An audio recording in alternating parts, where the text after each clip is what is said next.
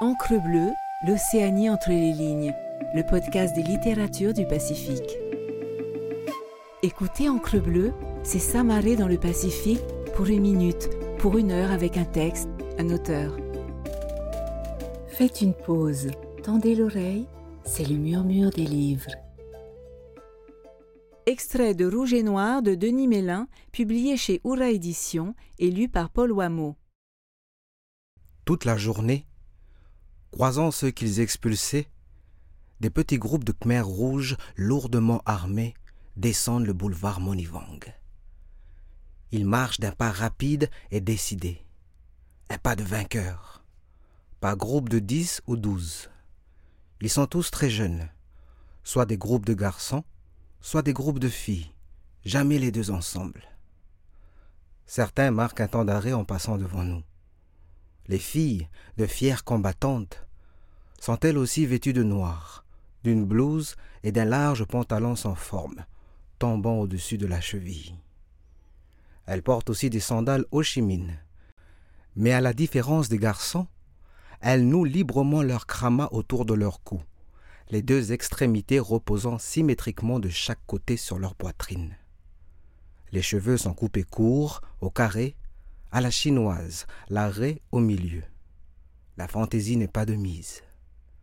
Toutes portent leurs fusils mitrailleurs à l'épaule et leur chapelet de munitions en bandoulière. Une seule se différencie. Elle a une casquette verte. C'est peut-être elle la chef. J'essaye, naïvement, en les regardant d'attirer un signe de l'une d'elles. En vain. Elles sont toutes redoutables de sévérité, bien différentes des danseuses Apsara, célèbres pour leur grâce et beauté légendaire. Le 19 avril, la nuit a été courte, comme les précédentes, alternant demi-sommeil, réveil, demi-sommeil, réveil. Ce matin, comme les autres matins depuis que j'ai délaissé mon activité de dentiste, je rejoins le pavillon de chirurgie de l'hôpital. Nous opérons des civils et des militaires, blessés par balles ou éclats de roquettes. Le bloc chirurgical, bien que suroccupé, est maintenu en permanence dans un état de propreté et d'hygiène rigoureux. La file d'attente des malades et des blessés est longue.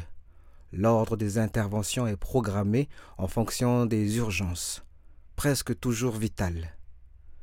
Mais il n'y a que des urgences. Ce matin, c'est Bernard Picard que j'assiste. À 11h30, nous terminons dans un silence de cathédrale la deuxième opération de la matinée, quand tout à coup, un brouhaha et des éclats de voix retentissent derrière la porte. Nous levons les yeux, nous nous regardons, deux secondes passent. Puis d'un battement de paupières à peine perceptible, Bernard nous fait signe de reprendre notre intervention. Derrière la fenêtre vitrée de la porte, une infirmière affolée fait de grands signes d'alerte. Les dernières agrafes posées, Bernard retire rapidement ses gants et son masque, sort du bloc et demande à Jean-François d'engager la procédure de réveil. Il revient quelques minutes plus tard. Il y a un groupe de Khmers rouges derrière la porte. Ils sont armés et menaçants. L'un de leurs a reçu une balle dans le ventre. Il faut l'opérer d'urgence. Le blessé est emmené dans la salle attenante au bloc pour être préparé.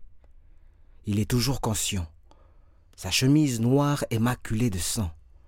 Un rictus vieillit son visage d'adolescent, provoqué par la douleur, l'inquiétude ou peut-être la peur. Il refuse d'être déshabillé complètement, sans doute par pudeur. Néanmoins, il se laisse examiner. La plaie d'entrée de la balle est bien apparente, mais il n'y a pas de plaie de sortie. Ce n'est qu'après une première injection pré-anesthésiante que les infirmières ont pu le dévêtir et le préparer pour l'intervention. Le bloc libéré et nettoyé, il est transféré sur la table et complètement endormi. Une sonde est placée dans sa vessie. De l'autre côté de la fenêtre vitrée apparaît une paire d'yeux, puis une autre, puis l'ogive du lance-roquette qui restera braqué sur la salle d'opération. Il nous surveille. Menaçant Sans aucun doute. Curieux Peut-être aussi.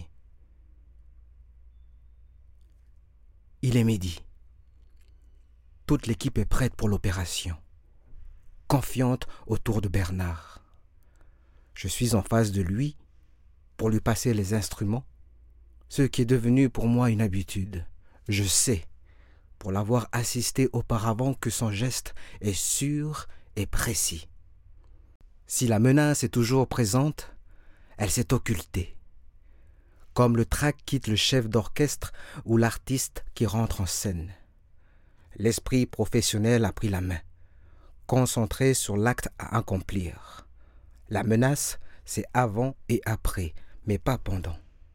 Bernard a donné le là. Bistouri Une grande incision franche et verticale de part et d'autre de la plaie circulaire par où est entrée la balle.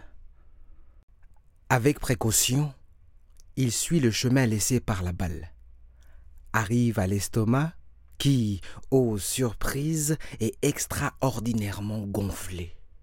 Il est rempli de riz, une quantité phénoménale de riz.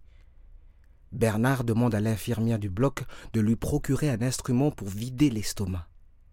Elle revient avec une cuillère qu'elle désinfecte rapidement et un large plateau de chirurgie.